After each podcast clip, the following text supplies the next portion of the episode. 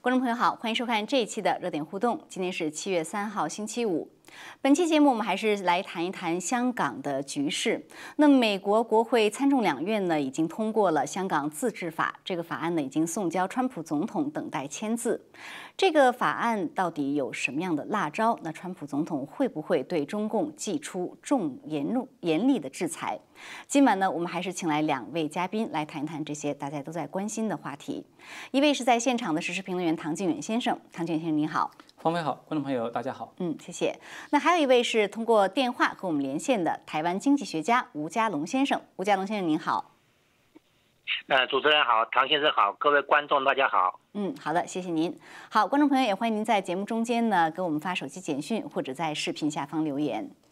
好，那谭简先生，我们先来谈一谈香港这个最新的局势，之后我们再来谈一谈美国这个出呃马上要出台的这个香港自治法案到底有多么的严厉哈。呃，香港最新的情况呢，就是说中共已经指定了他所谓的这个驻港国安公署的署长，那还有什么国安顾问啊等等。但这个国安公署的署长呢，引起外界很大的关注，因为这个人很有名，他过去说了一句很有名的话，针对境外媒体啊说。是不是说相信境外媒体母猪都会上树是吧？对，当然是。对这个这个，您给我们解读一下，您怎么看？呃，中共把这样一个人放到这样的一个位置上，他释放出的讯息。呃，首先，其实他这个任命主，你刚才提到他是涉及到两个人，一个就是这个国安委的这个顾问叫做骆惠宁嘛，其实他同时也是中联办的主任。那么另外一个就是这个国安公署的署长叫做郑燕雄。那么这两个人他有一个非常突出的共同点。就是他们都是大陆的非常地道的本土派官员，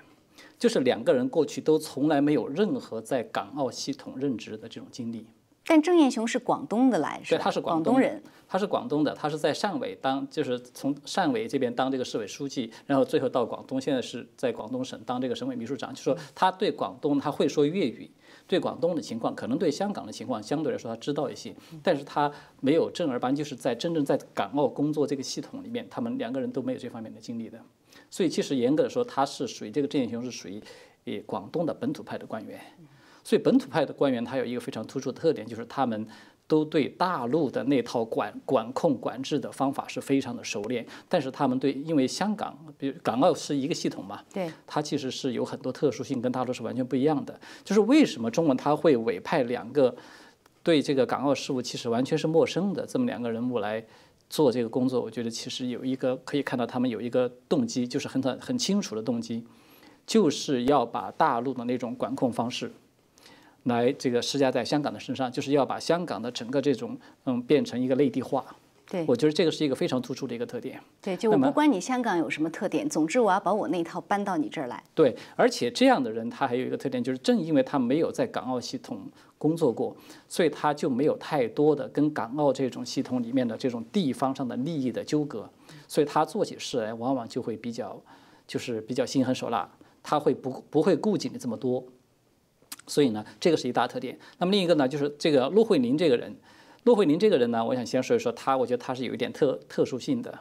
之前陆惠宁刚刚其实在这个中联办主任就是就任的时候，大家普遍这个舆论对他都有一个解读，就认为他可能是一个过渡性的人物。原因就是因为这一点，就是因为他没有任何港澳这个。工作的经历，同时他本来又是到了年龄已经退了休了，到了这个人大去退居二线了，任了一个职之后，然后又把他从人大提起来到这个中联办来任职的。当时大家都是这么解读的，但是现在我觉得答案出来了，可以看到，骆惠宁是十一月份退休的，十二月份去了这个人大，就是担任了一个闲职，就是退居二线。一般人都认为就已经嗯就没啥事儿了，就是养老了。结果今年一月份的时候，然后被任命为这个中呃中联办的主任，嗯，走马上任。结果这个等到国安法一出来的时候，这个韩正自己才承认，其实，呃，中央就是高层在酝酿这个国安法的这个最初的时间是在去年的十月份。所以你从这个时间点上，你看你就可以发现，其实骆惠宁的这个任职，我觉得他的任职真正担任这个中联办主任，他其实真正的目的就只有一个，就是要来完成这个国安法的。所以这个是他真正的目的。那么这个人他其实有一点这个特殊性，就是他现在相当于身兼两职，他在中联办担任的这个呃主任这个职务呢，是属于这个中就是中央这个系统给他任命的一个职务。那么现在他同时又兼任了这个拥护国家安全委员会的这个顾问这个职务，这个职务是属于呃特区政府的职务。对。所以他就相当于在既在特区政府有一个职位，那么在这个中央政府的这个系统里面，他也有也有一个职位，一人身兼两职，其实他就只能说明一个问题，这个人其实他相当于就是香港特区政府的一个太上皇了，来监督特区政府。对，过去他只是一个中联办的主任呢，中联办他的这个工作范围，他只是对特区政府呢是一个协调和指导。换句话说，它是比较宏观的，很多具体的事物，它其实还不能够说直接的去插手。但是现在不一样，他现在担任了这个国安委的顾问以后，他其实是相当于可以有了直接管辖、直接指下指令的这样的一个权利。是。那么这个是就是骆惠宁这边，这个郑燕雄呢，我觉得他就是刚才你提到他有一个非常突出的特点。嗯，他说的，他能说出这样的一种话，说这个境外媒体信得过，还有这个母猪都会上树，是吧？你就可以看出这个人其实是一个比较像个痞子，就比较流氓化的这么一个官员。这种人，而且非常的突出。他当初不是有镇压这个乌坎嘛？乌坎事件最就是他参与的。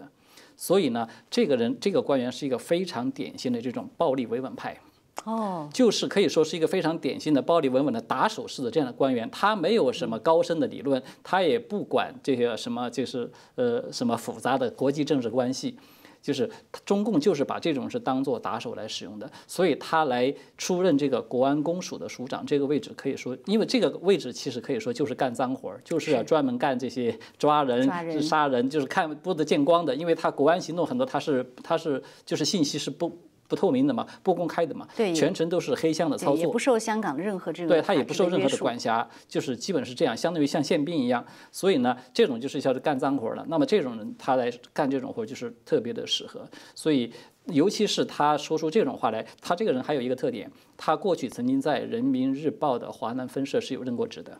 也就是说，这个人他过去是在中共的中宣系统是有有过工作经历的。换句话说，他对媒体。他其实是比较了解的，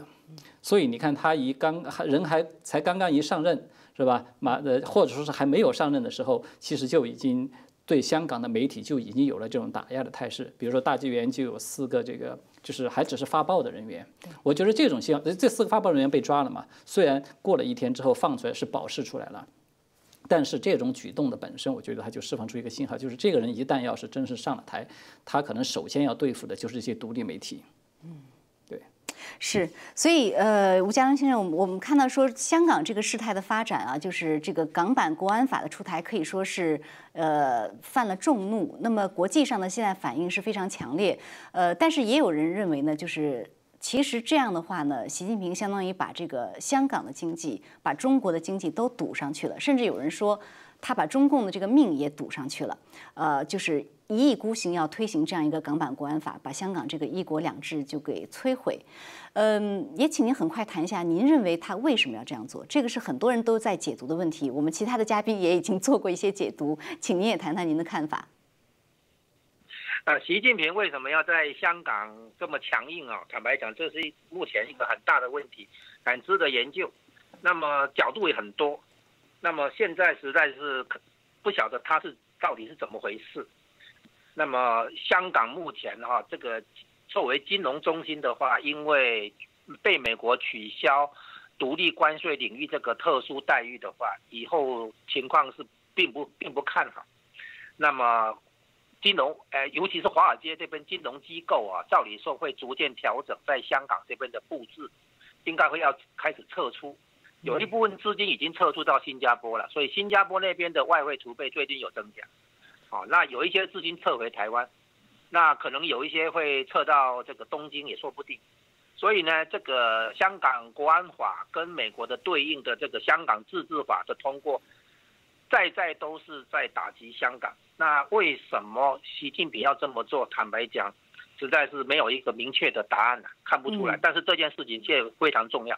就是说过过去两年来，从二零一八年三月贸易战开始打以来，也是也是习近平取消任期以来。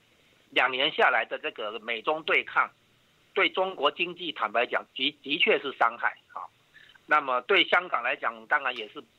很糟糕的事情。那为什么要这么做，我也是看不懂。是这样子。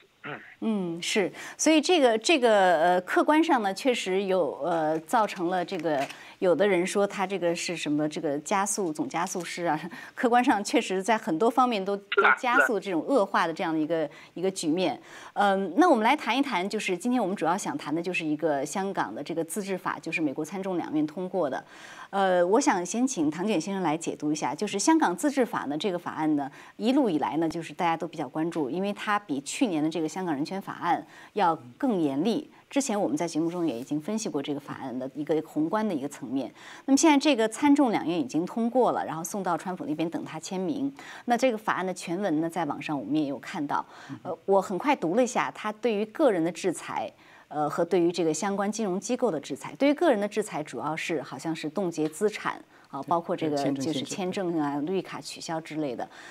但是对于银行和这个金融机构的限制呢，是其实是非常广泛的，有十条。所以先请您跟我们谈谈，您怎么看它对于这个呃金融机构的这个制裁？个人制裁我们等一下可以再提一下，再看一看，再分析一下。对于金融机构这个制裁，您怎么看它这个比较？广泛而严厉的这样的一个范围，那您觉得它力度会有多大？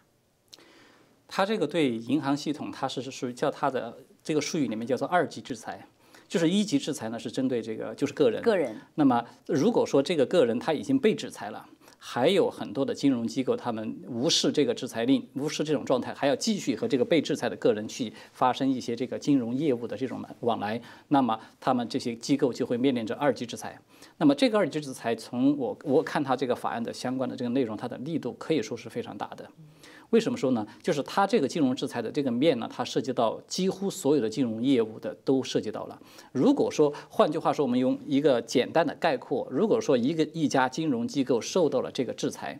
那么相当于就是它在它的信贷贷款，包括它不能够参与美国的国债，包括它不能够参与就是美国政府机构的存款等等所有这些业务，它都不能够参与。同时还有一个更严厉的，就是说它这种。在美元这种系统里面去发生任何的这种支付、转账等等这些功能都有可能被停止。哦，这个就是我们之前不是有提到过的，就是说它很有可能被这个 SWIFT 的系统就是把它给切断这种联系。这个可以说是一个最极端的措施。那如果一旦切断的话，会造成这个银行和它的客户有什么后果呢？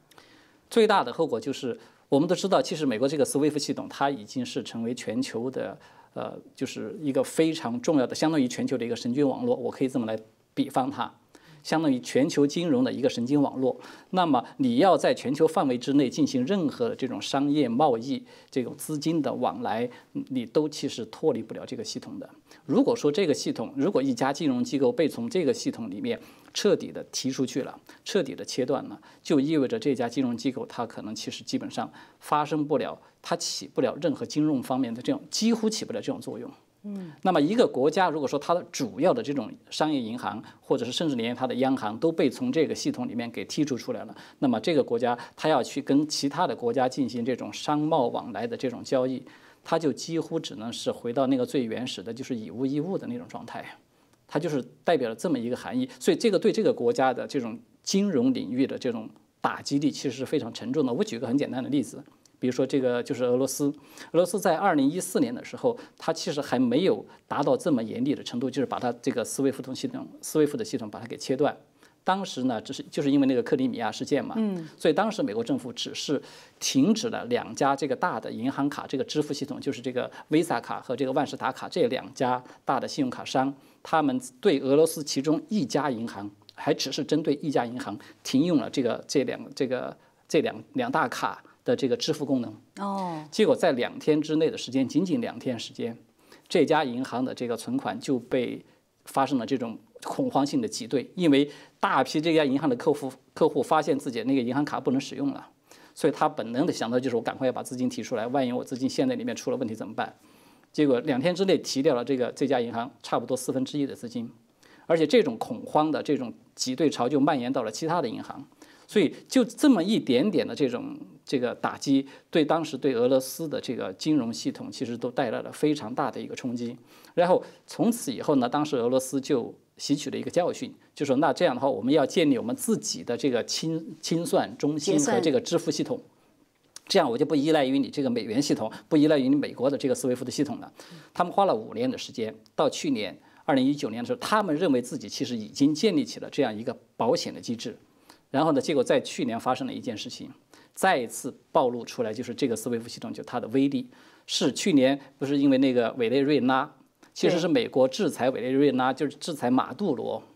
那么，因为马杜罗我们知道他跟俄罗斯的关系比较密切嘛，所以有一家俄罗斯银行叫做俄罗斯人民金融银行，大概是这么一个名字，他们有支持马杜罗就是进行这个石油交易，所以呢，也是当时美国把因为是制裁马杜罗，附带的就把这家俄罗斯这家银行呢，也是这两大卡，啊，就是这个威萨卡和万事达卡的这个支付功能给停掉了。这个停掉之后呢，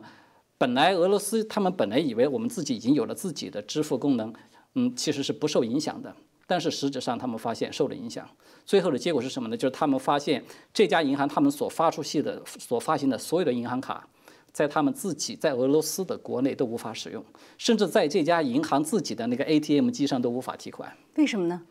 对他们，俄罗斯一开始也很奇怪，他们就进行调查，调查之后发现了这个，得出了一个结论，是因为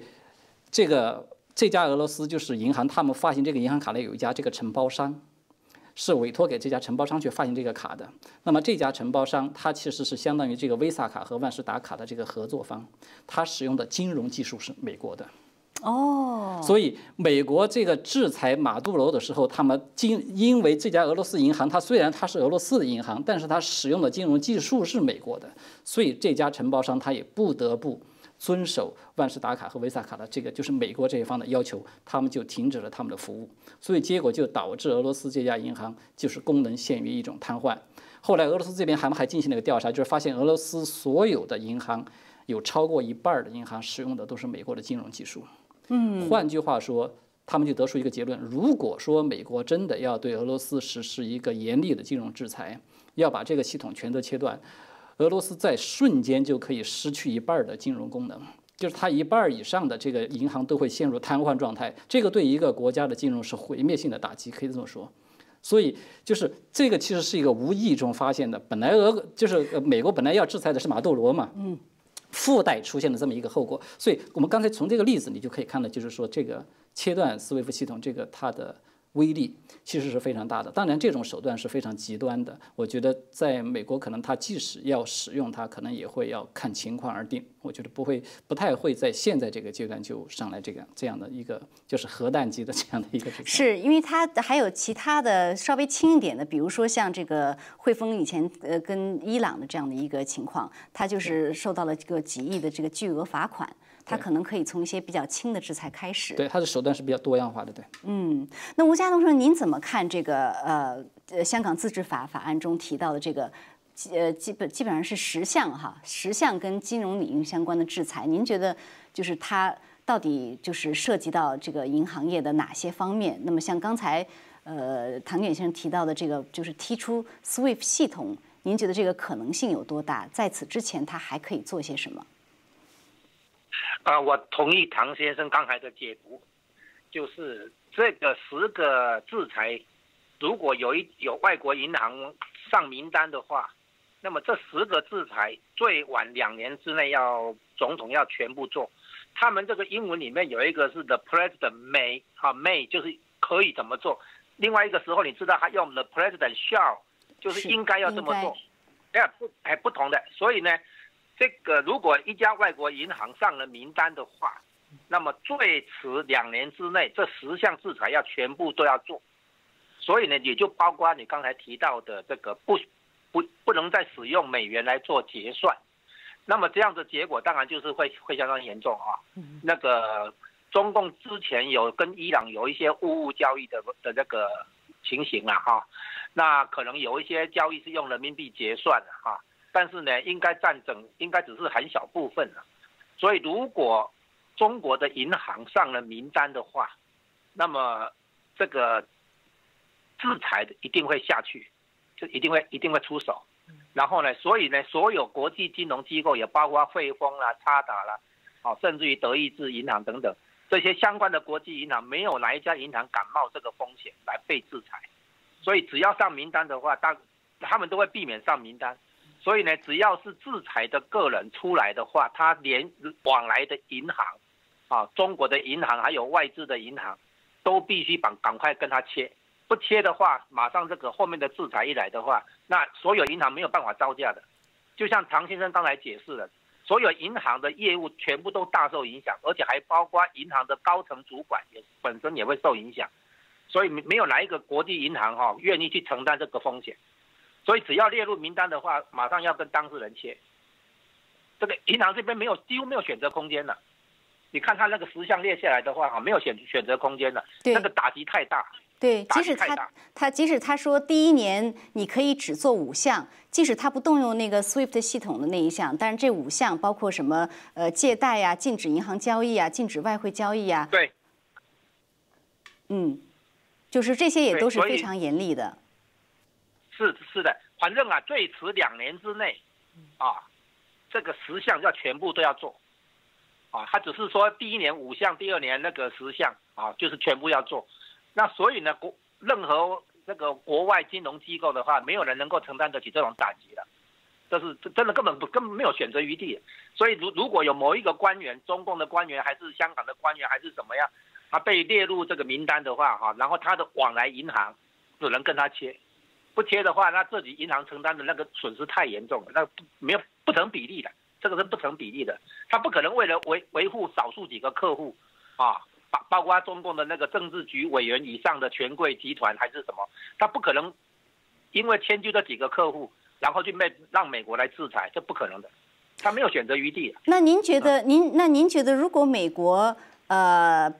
假设说他的名单上的人列出来了，他有他有办法去查到底哪些银行跟这些名单上的人有业务往来吗？如果是在中国境内的银行，对，你问的很好。所以呢，个人名单列出来之后，财政部美国财政部有三十天至至少三十天的时间，它是三十天以上六十天以内，对，去查出来这些个人的密集往来的银行、外国银行啊有哪些。所以他他名单列出来之后，银行的部分呢是要三十天后才才开始那个要不要要不要处罚是这样子，他有一个三十天的时间让你去做调查，嗯，是这样子。好的，以上。好的，对，呃，我想可能是因为因为他在如果他在美元结算体系里的，美国应该掌握这方面的信息，应该掌握的是比较详细的，所以关键在于说，呃，美国他要。到底要制裁哪些人？要制裁到什么级别？他要出多重的手？这点我想很快请谭俊先生分享。您觉得，呃，哪哪些人有可能在美国的这个制裁名单上？就是他中共的官员以及香港的官员。那当然，很多人都在说，这一百六十二个批准国安法的人必须得在先 先在这个名单上了。但是从呃实际角度来讲，您觉得哪些人最有可能呢？我觉得，如果他要出台这个第一批名单，最有可能的是在执行层面的这些官员。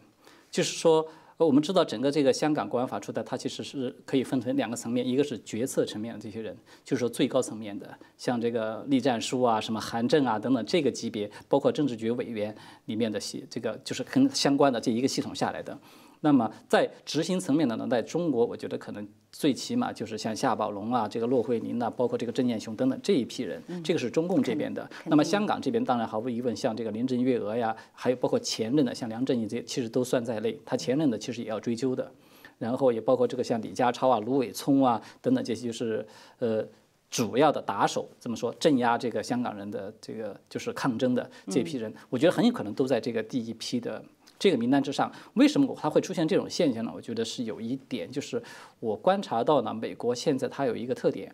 就是美国它是等到明显的是中共走一步，它就走一步，中共再走一步，然后它也再走一步，它其实是采取了这样的一个方式。但是我觉得这样一个方式其实是比较被动的，因为我们知道中共啊，就是共产主义，其实它多这么几十年以来，它有一个非常突出的特点，它要干什么事儿的时候，要攫取一些不正当的利益的时候，它往往是采取。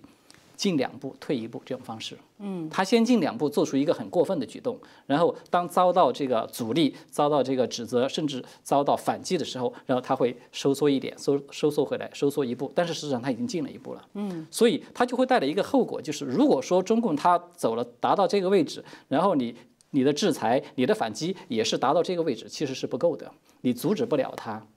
那么你要想阻止他，其实我觉得他应该会要采取更为，就是他走到这一步，你要比他更高的这样一个强强有力的这样一个制裁，才能够使中共真正的产生一种。一种就是下阻的这种效果，对对对，就是他就可能要考虑了，我要掂量，我要下面我要再往下走，可能这个会这个报复啊，这个后果可能会更加的严重，那他可能会真的会考虑我要停止执行下一步。如果你老是这样，他走一步你再跟一步这样一种状态，阻止不了中共，他一定会继续这么往下走下去。对我是这么看。嗯，对，其实呃，吴家龙先生，我觉得。中共现在这个香港国安法的出台啊，已经不是走一步走两步的问题，他已经把所有的牌都压上去了。因为他这样港版国安法一出台，美国这边呢，根据他这个香港自治法的这个规则，就是说所有。呃，阻碍香港自治的、支持这个港版国安法的，都可以去制裁。所以放在台面上的这个名单，你甚至可以说，所有的这个中港的这个官员也好啊，包括这些支持的银行，包括这些支持的企业，都有可能制裁。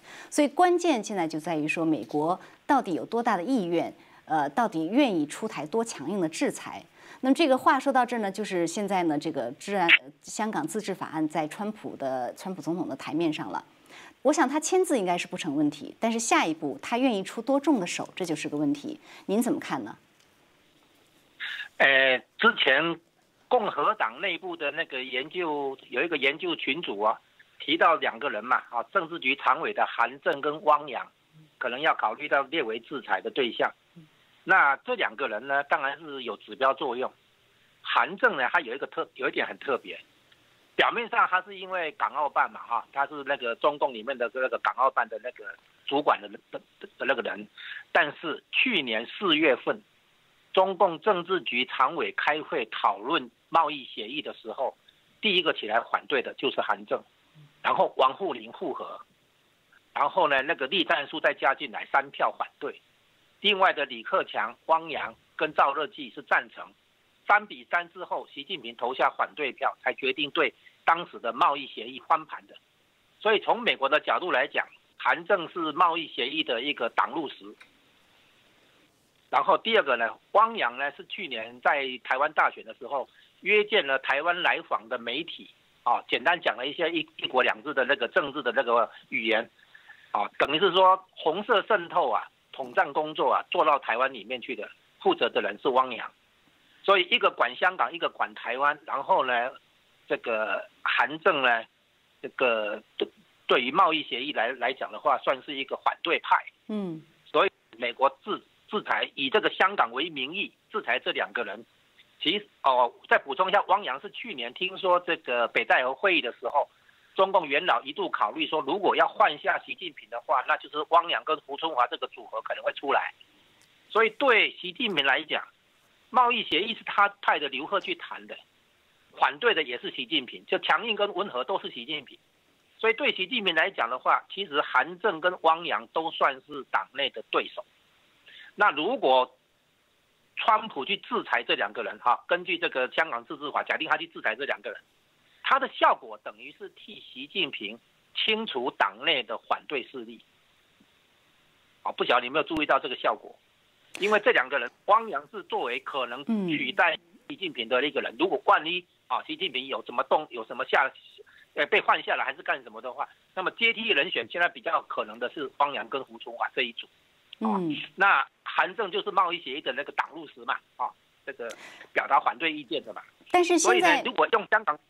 嗯，啊，请讲。好，我很快问一下，因为现在这个韩正汪洋只是国会的一个报告的一个建议啊，这个并不是川普这边的要做的，呃，不一定是他要做的。所以现在就是说，从宏观上来讲的话，您觉得就是说，川普呃，考虑到他这个马上十一月份要大选了，也考虑到就是说还有一个美中第一阶段贸易协议这些因素，您觉得考虑到这些因素，川普有多大的意愿，他愿意强硬的去制裁中共，而且是很快的强硬的制裁中共呢？好，你提到这个贸易协议没有没有错，这是一个大问题。就是川普一直寄希望于习近平能够这个采购一下美国农产品嘛，哈。那个波顿的书也提到这个问题嘛，哈，就是为了能够让中共履行贸易协议，他把香港啦、维维吾尔人权呐这些问题好像是延后。那对川普来讲是这样，如果习近平真的采购农产品，川普得分嘛，对不对？如果习近平不采购农产品，那么川普可以向大家摊手，双手一摊说，你看他言而无信嘛。所以呢，川普随后的强硬制裁等等，在美国内部选民啊、媒体啊、国会啊都可以接受嘛。因为美国的民民主体制的话，政治人物是要对民意来做回应、做反应。嗯，民意到哪里，政策就到哪里。所以呢，如果川普要强硬，但是民意没有那么强硬的话，他做不下去。他必须让美国选民、美国民意都觉得说太过分了，我们应该强硬，好这样子。那所以他要让习近平做出这个不对的事情，哈，就是超过哈，然后呢，让美国选民说怎么这样呢？对不对哈？这个人实在是哦，我们美国实在不应该再被欺负下去。所以呢，习近平做过头的时候，比如说言而无信，答应的事没做到，哈，那美国无法接受这种嘛。美国这种资本主义体系哈，讲信用的嘛，啊，讲契约化，所以呢，如果习近平答应了没做到，那么川普成功的就把这件事情展现给美国选民看的话，那他他才有可能强硬跟制裁，就是他在制裁上面采取强硬就会说得通，美国选民会赞成这样做，川普的政策做行动呢，在民意调查里面就会得到高分，啊，所以呢，现在变成说，如果川普想要强硬的话。那么他也要引诱习近平去做犯错，但是港版国安港版国安法本身不就是一个犯错吗？您不觉得这是一个犯错？就是在这种情况下，民意对于中共的话，其实在美国国内的这个是相当反对的。就是在现在这种情况下，您觉得川普会强硬吗？哎，应该会。为什么呢？因为哈，他本来是说，如果他当选连任之后，他当然无后顾之忧，他可以强硬啊，大家都可以预见得到。如果他连任失败，那么他十一月、十二月跟一月二十号以前，他有将近两个半月的时间，他可以把他第二任想做来不及做的事情赶快做，所以他还是可以强硬。所以不管是当选后连任后强硬，还是连任失败剩下的两个半月，他还是可以强硬。所以对川普来讲，他他强硬是迟早的事。嗯，那他如果说。如果说十一月份是他的这个连任期限，从现在到十月还有四个月，呃，他对中共的态度如果更加强硬，是不是会影响到呃他的这个竞选？就是说正面影响他的选情呢？哎，会影响，就是说他其实是加分，因为他一再证明说中共是美国现在国家利益的威胁，而且中共对美国不怀好意啊，充满敌意。哦，包括这个病毒的问题，对不对？等等，所以呢，川普也有可能说，怕万一连任失败的话，两个半月的时间不够他做事情，所以有一些事情可能是会提早，十一月以前就会开始做。他要买保险呢，他不能什么东西都寄望你连任之后再来，第二任再来做完。万一他他他如果有第二任的话，当然 OK，有足够时间让他做他要做的事情。嗯。万一他连任失败的话，他只剩两个半月，他要可能会来不及。所以他有一些事情可能就会在连任，而且大选之前就开始做。嗯，所以我认为他会出手。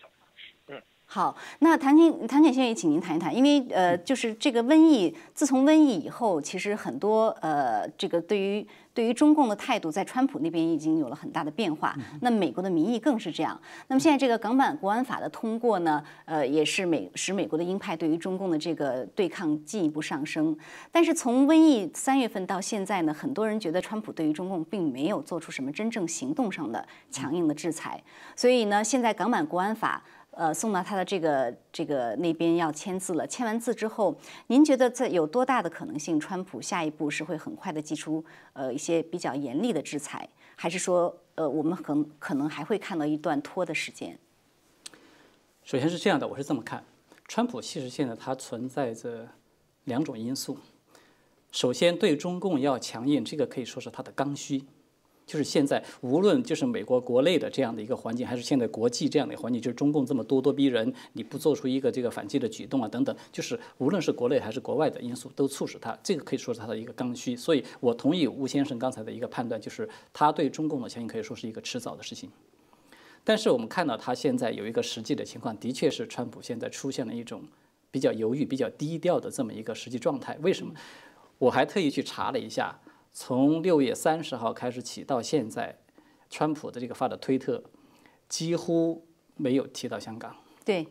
可以说外界都已经吵翻天了，是吧？连这个他的盟友，连欧洲啊，连甚至日本呐，就现在连印度这些都出来公开的表态了，很高调的出来表态。结果川普几乎不提这些事情，而且他我发现他的这个推文啊，几乎全都是发的美国国内的情况，美国的就业、美国的经济，包括那个 BLM 这个运动的这些相关的这样一些情况。美国的骚乱的对影响，对，所以我觉得你从这个现象你都可以看到，我觉得川普他面临的一个实际的困难，就是他在现阶段，刚才你很强调这个时间关系，就是要不要现在马上的就对中共做出一个非常强有力的一个回应。换句话说，就是对中共究竟要大打还是小打？这个法案的签呃这个签署，我觉得它不是问题，是吧？那么我非常赞同这个韦先生刚才的判断，它不是问题。问题就是在于，因为川普他作为总统，他是有权利选择使用哪些手段。对，这个对他来说，这个决定权是在他手上，这个就非常关键。那么，大打和小打有一个非常关键的问题，就是川普他现在面临的一个攘外必先安内，他其实是我觉得他客观上存在这么一个顾虑。就是如果说他现在本身国内的这个经济现在非常非常糟糕，再加上疫情啊，我们看见已经是美国连续从今天往前推，连续三天是每天的这个确诊病例的新增啊超过五万，就是出现了一个新的高峰，这是之前都没有达到过的最高峰。所以在这样一种情况下，那么川普他其实在国内这个控制疫情。疫情本身对经济也造成了沉重的打击，因为有二十多个州重新又关闭了，嗯，所以那个经济的这个启动和复苏就又又被终止了，所以这个本身对川普来说是极大的一个压力。然后反过来呢，其实我们看见民主党这边是在把它往前这个 push 往前推，是吧？就是公开的攻击他，说你对这个中共不够强硬。连拜登现在不是都出来发话了吗？是说如果我要当了总统，我就会对中共采取非常严厉的制裁，我是最反共的。你现在做的根本就不够。嗯，其实我们就看到川普他现在其实处在一种实际上的，他就有点两难左右为难。如果说他要大打。那么很有可能在现在美国本身自己都比较虚弱，就是说内外都还不宁的情况下，那么这种大打会会不会给造造成就是中美之间关系失控？但是您这个判断呢，我我我想插一下我的看法，就是说，呃，其实。美国的疫情也好，美国的经济下滑也好，都是因为中共的这个中共病毒造成的。所以当时呃，中共病毒到美国之后呢，川普发了推说一百个贸易协议也抵不上这个人民的损失，是吧？所以呢，关键点呢在于说，这个疫情也好，这个经济也好，这个根源是因为中共造成的。在这一点上，我想呃，美国人民和川普其实是都应该很生气的。如果说他现在只是去埋头的去。呃，搞这个美国优先，那么下一波中共这个猪瘟如果又来了，他怎么办？对，是确实是这样。就是他，我觉得你刚才提到一个非常重要的概念，就是川普他现在究竟要这个是要那我们这么说吧，救急还是要救穷，是吧？擒贼先 是 擒贼先擒王，你要你要先照顾眼前的这个这个这个焦头烂额，让你焦头烂额这个问题，还是你要把这个根源？我们知道根源其实是在中共那儿。而且说到眼前的焦头烂额，我我觉得它的这个经济其实现在已经开始往回走了，包括最新的就业报告。那美国国内的骚乱呢，确实前一阵这个 B M B O M 运动，我觉得造成了一定程度上的干扰，但是现在似乎也在回落。对，呃，那当然就是说，呃，疫情还是一个问题，但是这个疫情的根源也是在中共。所以我个人觉得说，从这几方面来看的话，他没有理由说还是纠结于国内的情况。腾不出手来去做别的事情。对我比较赞同你这个分析，就是说，川普，我觉得他其实采取强硬的这个是一个迟早的事情。嗯，就是只不过他现在就是他，我们看见他是比较低调，对香港这个问题他没有发声。我觉得他很可能就是存在刚才提到的一个因素，他可能还想要看一看中共这边究竟就是国安法现在只是通过了，那么中共究竟要用这个国安法是不是采取了更为。就是直接的具体的行动，比如说抓捕了这个民主派的这些选举候选人，因为九月份就要进行立法会选举嘛，嗯，等等，还有其他的这样的一些，我觉得他可能有这个因素，就是他始终还是有这样一种思维，我要等着看你先做了一些什么，然后我可能才会来给出一个相应的这个回应，而不是坐在前面。但是我觉得，我在我个人看来，其实这方面他是应该要有所改进。有些事情你如果不坐在前面，那么中共他可能就会一步步这么得逞，他就会这么一步步继续下去。因为香港的这个危机跟以前这个六四的危机，我觉得是不一样的，它的性质是不同的。嗯，就是六四这场危机，我们可以这么去定性它，它其实是中共针对中国人实施了一场这个镇压，是吧？就是呃扑灭了他们这个对民主和自由的这个诉求。但是香港不一样，我觉得站在川普的角度，或者说甚至可以说站在整个西方的角度，他们的感受会跟六四不一样。为什么？可以这么说，三十年前中共是用这个屠杀了一群人的方式，这个镇压了这个对民主和自由的诉求。那么现在中共是用屠杀一座城这样的一个方式，扑灭来镇压、扑灭了香港人对民主和自由的这个诉求。但是有一点不一样的就是。你呃六六四的这个屠杀呢，它是相当于很多这个西方人的角度，他会看来这是你是中共杀你自己的国人。嗯。但是这次对香港的这个镇压不一样，因为香港本身是已经拥有了成熟的这个自由的这么一个制度，和西方文明是完全接轨的。对。所以这一次中共对香港的镇压，其实它就不是一个简单的、单纯的说是中共政权对他所辖下的他的这个民众是吧，进行了一个就是有点相当于内部事务一样。它其实是自由世界的一部分，香港。对，所以换句话说，我们说白了，用一句话来总结：现在站在川普的角度，站在美国的角度，或者说站在整个西方的角度，他会认为中共对香港的镇压其实是在杀西方的人，杀西方的文明，或者这么说，自由世界的。对，所以这个性质不同。是，呃，吴家东先生，请您很快分析一下。我们知道之前呢，呃，中共曾经做过这样的威胁，就是说啊，如果说在香港或者台湾问题上你越过我的红线的话，我可能撕毁第一阶段贸易协议。呃，那您怎么看这个中共这样的威胁？您觉得这个对于川普的这个决定会有什么样的影响？这个是把贸易协议啊一鱼两吃，就是说你贸易协议谈判。完成了，双方同意了，签了协议，那就照协议的这个规定去走啊，去执行。那协议里面通常都会有说，如果你违约的话，要如何处罚，就这样子而已。然后现在中共把履行这个协议当做之后谈判的一个筹码，说如果你在接下来的谈判里面哈让我不高兴的话，我就把谈好的这个协议不来履行。这个完全不讲究企业文化的哈，在在西方的那个。观点里面来看呢，这就是无赖了。已经谈好的协议，你拿来执不执行，拿来当做一个筹码，要来谈下一个协议。所以我把这我把这个贸易协议嘛，把它说成他想一鱼两吃了。这这这在西方是根本不能接不可能接受的。那川普要讲脱钩，不是只有制造业经济脱钩，而是还有金融的脱那个脱钩了哈。那金融脱钩有一个问题，就是华华尔街在香港有很大的利益，一时还测不出来。所以呢，华尔街可能会劝川普放慢脚步，因为很多金融合约都是一年两年这样签的，哦，那个很多金融的那个交易、财富管理的那个的那个商业行为，他一下子测不出来。香港股市的资金呢，有四成五成是美国的资金、美系的资金，所以呢，他现在考虑的可能就是给华尔街一些时间。如果要要快的话，如果要出出手快的话，那么华尔街这边可能就要决定要不要认赔。听说曼哈顿那边有一些集会啊，有一些那个华尔街的大户啊，已经决定说看情形不对的话，可能准备要认认赔。那就是说，懂得撤撤退跟制造业的撤退这两个都是要脱钩的。那川普是在给华尔街时间，啊，并然后这个就是说，对川普来讲，他现在是救香港人，包括给香港移民嘛，啊，那个开放移民的那。没有上限嘛？英国不是说要收容，比如说三百万还是两百多万的那个香港移民，就是难，有些是难民的身份，有些可能就移民哈，可以在香港那个落落地。然后呢，这是救香港人，但是不是要救香港，这个差差很大。所以呢，香港的金融中心，川普不会救了，啊，而且顺便而且准备把它毁掉。原因是这样子，美国要对付中国的经济。所以一定要把香港对中国大陆经济所提供的种种窗口的功能，包括金融、包括贸易，对不对？包括技术引进等等，好，所有香港扮演的功能全部要把它封起来。所以香川普不会救香港，但是是要救香港人。所以香港金融中心是一定完蛋的了。现在。好的，非常感谢啊！因为我们节目时间很快要到了，我们只能先谈到这里。下一步关键就是看一看这个美国的这个执行的情况，我们再进一步探讨。啊，那感谢二位今天点评，我们也感谢观众朋友收看，下次节目再见。